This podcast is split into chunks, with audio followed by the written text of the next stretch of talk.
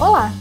Esse é o Ouvir para Crer, um podcast criado para falar de diversos assuntos que são tratados como tabus e que possuem um time de incrédulos sobre sua veracidade e existência. A intenção é trazer convidados que, com seus relatos, vivências e aprendizados, consigam nos despertar para a existência dessas questões e exercitar a nossa empatia. O tema de hoje talvez tenha a nomenclatura e as discussões sobre o assunto ainda embrionárias. Mas isso não quer dizer que é um problema recente em nossa sociedade, muito pelo contrário. Ele é considerado um problema estrutural e o ativismo desse grupo é também um movimento político. O tema de hoje é gordofobia. A convidada de hoje vai nos elucidar sobre o tema de forma bem simples, com situações do seu dia a dia. Para completar, ainda teremos algumas conceituações e discussões. Se apresente, Karine. Bom, eu sou a Karine, eu trabalho com publicidade. Eu sou mulher, eu sou gorda, eu sou bi. Faço parte do coletivo UNAS, que é um coletivo de feminismo interseccional aqui de Santa Maria. Há mais ou menos uns três anos estou envolvida de forma mais consciente com tanto as pautas feministas quanto as, a questão da gordofobia, que é uma coisa presente na minha vida desde sempre, mas que obviamente a gente cria consciência depois de um tempo, né? Vamos começar a analisando e tentando entender um caso que já faz algum tempinho. Ele ocorreu num concurso Miss Universo do ano passado. E foi um caso em que uma das candidatas a Miss Canadá, ela chamou a atenção dos comentaristas, do, dos jurados do próprio, do próprio concurso e também da internet, enfim, das pessoas que estavam acompanhando o evento. Eu vou mencionar alguns comentários que foram feitos para a gente conversar em cima disso. O Rafael Mendonça, que era um dos comentaristas do concurso, ele disse o seguinte sobre a Miss Canadá: Não tenho nada com, mas ela, a Miss Canadá, não deveria estar entre as finalistas por ser cheinha e não, e não ter corpo de Miss. Já o Cássio Reis, que também era um dos comentaristas da, da transmissão, disse o seguinte: estava no concurso apenas para cumprir cotas. A internet, o pessoal na internet, enfim, atento a, a essas questões, começou a repercutir os comentários e aí se criou uma grande discussão sobre a situação e muitas pessoas diziam que a Miss Canadá estava sofrendo gordofobia. Essa afirmação ela está correta? Então, primeiro a gente tem que observar uma questão que é são dois comentários feitos por homens, né? Que já avaliam mulheres de uma forma normalizada na nossa sociedade. Depois a gente tem vários motivos, porque imagino que também não tenha sido só eles que tenham feito esses comentários. Provavelmente houveram mulheres que fizeram comentários maldosos também, enfim. Só que pode, existem vários motivos para isso. Um deles é o contexto, né? Esse é um concurso de beleza que tá justamente avaliando o corpo dessas mulheres e isso faz com que as pessoas achem que tem uma liberdade para fazer qualquer tipo de comentário. E isso a gente pode levar para outros contextos. Em muitos contextos, muitas pessoas se sentem sentem a liberdade de fazer comentários maldosos não só em concursos de beleza, principalmente porque mulher é avaliada 100% do tempo. Outra questão é o medo que a sociedade tem de se aproximar do corpo gordo. Então, tu fazer esse tipo de comentário e, e tipo, a pessoa, ela, no momento que ela deixa de ser, entre aspas, magra, né? Aquele, aquele magra sem barriga, aquele magra com, com, com pouco tudo, ela começa a se aproximar de um desvio, entre aspas, né? Do que a sociedade considera um corpo ok. Esses corpos, eles começam a ficar, cada, quanto maiores, começam a ficar cada vez mais à margem. Então isso abre também para esse tipo de comentário e não é não é gordofobia, é porque a gente tem que também separar e é uma coisa que as pessoas não sabem separar, até por não talvez não conhecerem os termos exatamente, que é da gordofobia e da pressão estética, né? A pressão estética é uma questão feminista, uma questão feminista muito importante. É uma questão que destrói a vida de muitas mulheres, que aprisiona muitas mulheres constantemente desde a infância, inclusive, né? Pressão familiar, pressão adolescência, e isso só aumenta. E é uma questão que é, é, é a mesma coisa, tu tá desviando o teu corpo de algo que a sociedade considera ok, que considera o padrão. E isso, obviamente, varia de uma localidade para de uma sociedade para outra. Atualmente, na maioria dos lugares, um corpo magro é o corpo ok, é o corpo saudável, é o corpo bonito, é o corpo da pessoa feliz. Uma outra questão é a relação da gordofobia com a publicidade. A gente sabe que a publicidade ela tem um papel de formação social e que acaba ditando os padrões para a sociedade. E aí, por muito tempo, todas as propagandas veiculadas traziam apenas pessoas magras, e quando havia a retratação da pessoa gorda, ela era feita de forma pejorativa e muito preconceituosa. Tem, por exemplo, o caso da, de uma propaganda do, do sabão Ariel, em que eles lançavam o produto, um produto, que era o sabão líquido, e para divulgar a eficiência desse produto, eles usaram um homem magro e do lado colocaram um homem gordo para representar as ineficiências do, do sabão em pó. Então, quando havia a representação da pessoa gorda na, nas propagandas, enfim, ela era sempre feita assim, de forma pejorativa, preconceituosa e de muito mau gosto. Aí nos últimos tempos, a gente vem percebendo diversas propagandas que estão surgindo com a representação do corpo gordo. Mas fica o questionamento: essa representação, ela está sendo feita de forma correta? É, atualmente vamos dizer que tá menos pior. Há pouco tempo atrás, não só a questão do, do corpo magro aparecia apenas, era só o corpo magro, só o corpo branco, era só aquele casal hétero, enfim, né? Era só o, o padrão conceito considerado normal pela sociedade que aparecia não só na publicidade, mas na mídia no geral. Hoje em dia a gente ainda tem uh, algumas questões que são as que uh, o corpo ele, digamos que ele aumentou um pouco, então a gente já consegue ver corpos um pouco maiores na publicidade. Eles dificilmente, na verdade raramente são corpos gordos ainda. Geralmente e ainda tem a questão de geralmente esses corpos gordos eles estão aliados a algo que tem a ver com esse corpo, ou tá, vai ser alguma publicidade de roupa plus size, ou vai ser publicidade de alguma coisa relacionada àquilo. Moda, enfim, porque moda é uma coisa que está sendo bem pautada agora. Mas a gente não vê ainda, por exemplo, um, um anúncio de um banco, anúncio de, do mercado, o anúncio do, do, enfim, de outras áreas, entendeu? Com pessoas gordas, porque pessoas gordas estão em todos os lugares, assim como pessoas magras, entendeu? Pode ter uma pessoa gorda fazendo um, uma propaganda para uma marca de pasta de dente. Pode ter uma pessoa gorda fazendo propaganda de um anúncio ali do mercado. E não só da roupa plus size. Então ainda existe muito essa segmentação assim. Vamos colocar o corpo gordo aqui porque eu quero que essa pessoa me dê dinheiro. Eu quero que a pessoa compre o meu produto, então eu vou ter que representá-la aqui de alguma forma e vou tentar representar aqui mais ou menos. Agora, no momento em que as pessoas não se sentem ali obrigadas a colocar a pessoa gorda para vender um outro produto, ela não vai aparecer. Teve um banco há pouco tempo atrás que colocou. E, e, é, e é, interessante porque é uma coisa que, que, que, que, chama atenção, porque nunca acontece. Eu não lembro qual é o banco agora que fez um, um, uma propaganda e era uma pessoa gorda. E era, era simplesmente uma mulher e falava de um produto do banco, não sei, sei lá, cartão de crédito, por exemplo. E era isso. Não, tá, não tinha nada a ver com o corpo dela, era só uma pessoa ali, entende?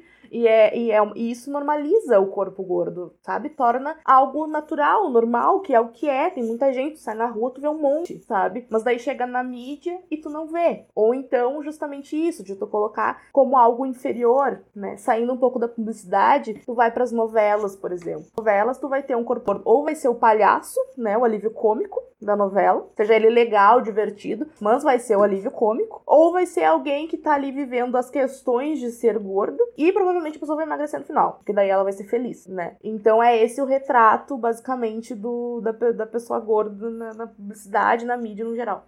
Em uma das tentativas do mercado de inserir a pessoa gorda dentro da indústria da moda, enfim, gerar uma cadeia de produtos em que ela pudesse consumir, surgiu a moda plus size. Mas o que é a moda plus size e a quem ela realmente atende? É, outra questão da moda plus size também é que, apesar dela começar a atender um, um público eh, mais variado e a, e a ser acessível para pessoas cada vez maiores, aumentar a sua grade de tamanho, etc., ela ainda é usada muitas vezes de forma pejorativa. Por exemplo, tu falar que uma pessoa é plus size só se ela for modelo. Porque uma pessoa ela não é plus size, porque plus size não é tamanho de pessoa. Plus size é um tamanho de roupa. E muitas vezes o plus size ele é usado de forma pejorativa para te não falar o termo gorda, entende? É a mesma coisa que tu falar que a pessoa é moreninha para não ter que falar que ela é negra, como se fosse uma ofensa, como se fosse é algo uma ruim. amenização. Exatamente. Então, houveram, agora diminuiu um pouco, mas logo que começou a se popularizar a questão do termo plus size, uh, houveram muitas críticas em relação a isso, para tentar fazer com que as pessoas parassem de usar o termo plus size como uma característica delas, que é roupa. Uh, e a questão da grade de tamanhos é algo que eu acho que a gente tá muito longe de alcançar, porque a gente tem muito ainda aquela coisa de que a pessoa passou de 100 quilos, as pessoas imaginam que a pessoa ela já vai ser uma, em muitas aspas, obesa mórbida e não vai sair andando por aí, entende? Então a gente tem um. Tem um. As pessoas elas têm uma distorção muito grande desse. Elas não têm muita noção do tamanho, de peso, e daí elas acham que, a pessoa, que, que chegou no 50, já a pessoa já tá morrendo. E a pessoa já é muito doente, e a pessoa não precisa de, de, de, de roupa, a pessoa não precisa se sentir bonita porque ela já tá muito à margem. A pessoa ela não precisa se sentir sexy porque ela já tá muito à margem.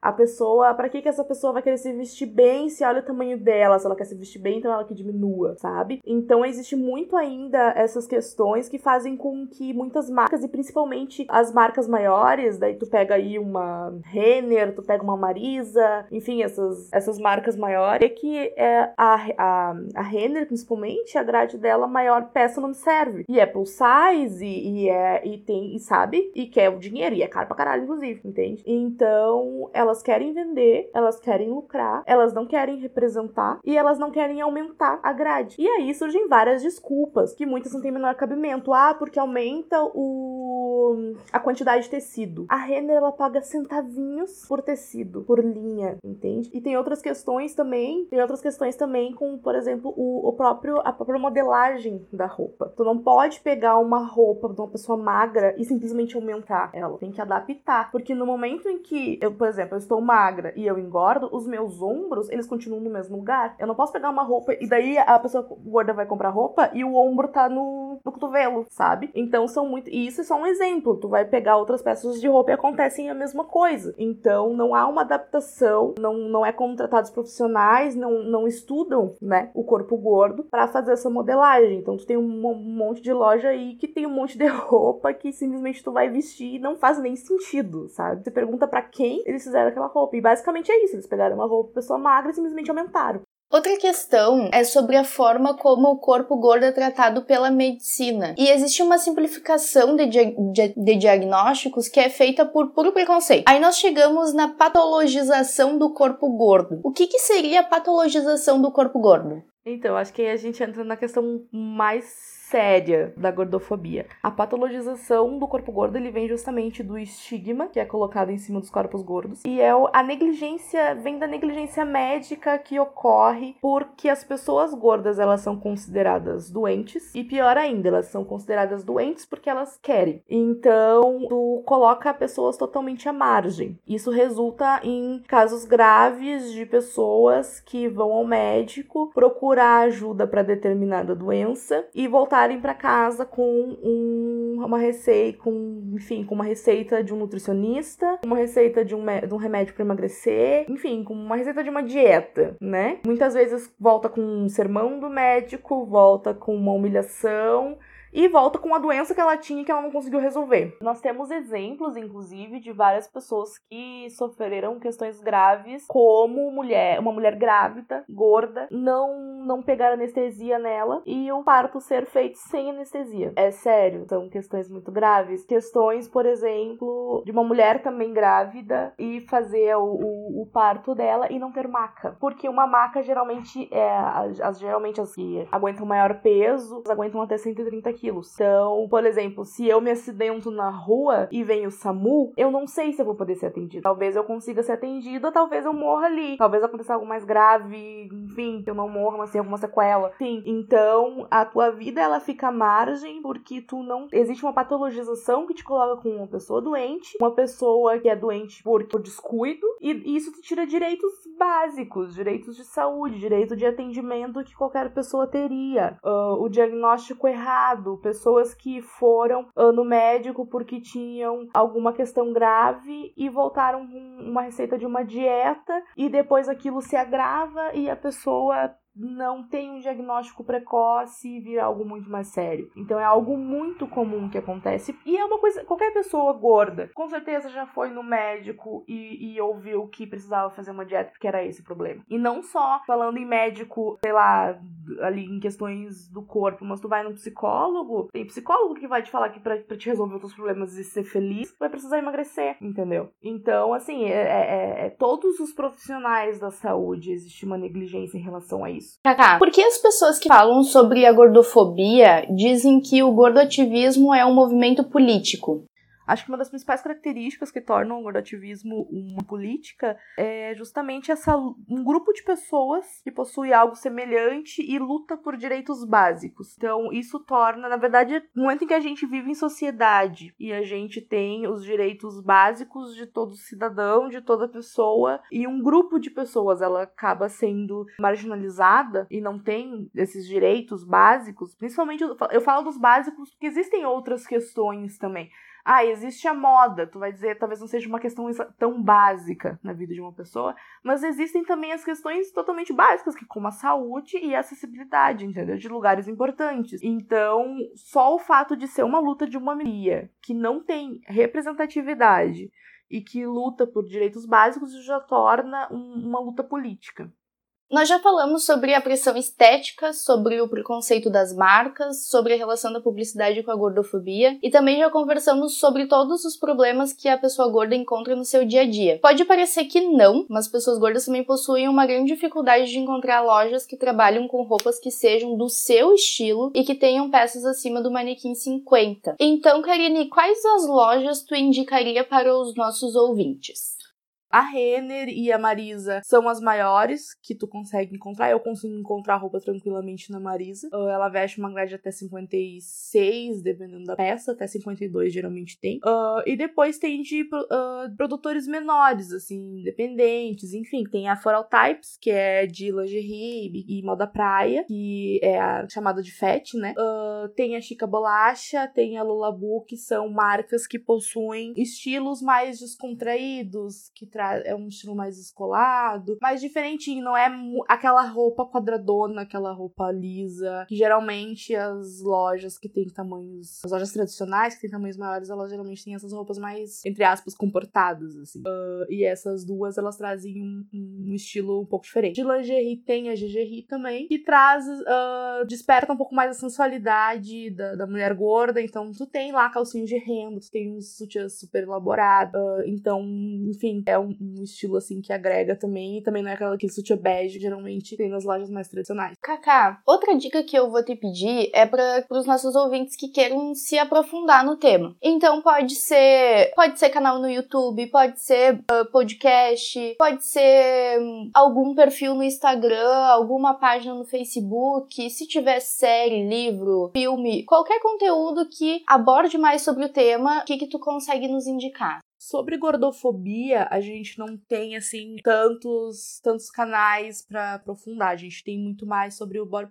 Então, dá para seguir uh, Bernardo Fala, o Alexandrismos que falam mais sobre pressão estética e abordam um pouco da gordofobia, assim mais de leve. Depois, para te se aprofundar na questão mais política, tu pode seguir pessoas como a, a Raquel Patrício, que aborda muito isso. Ela é mãe, ela é gorda, ela veste mais de 60, se eu não me engano. Ela é uma pessoa incrível incrível e ela é super didática e ela fala muito bem sobre o assunto. A Bi Reis também, ela tem inclusive, ela fala disso no Facebook dela e ela tem também um canal no YouTube que é Ser Gorda Normal, em que ela aborda também de forma super didática todos os assuntos, todas as questões acerca disso. Tem o blog Beleza Sem Tamanho, que também aí já pega também não só a questão política, mas também quer dica de loja plus size, de roupa de beleza, e, e é uma mulher gorda maravilhosa que faz também. Livro, O Mito da Beleza, é um livro clássico que, para quem quer, quer saber um pouco mais de, de, gordo, uh, de gordofobia, de pressão estética, pro lado feminista da mulher, é muito interessante. Pessoas magras vão super se identificar também. Uh, a Flávia Durante, ela é maravilhosa também, fala acerca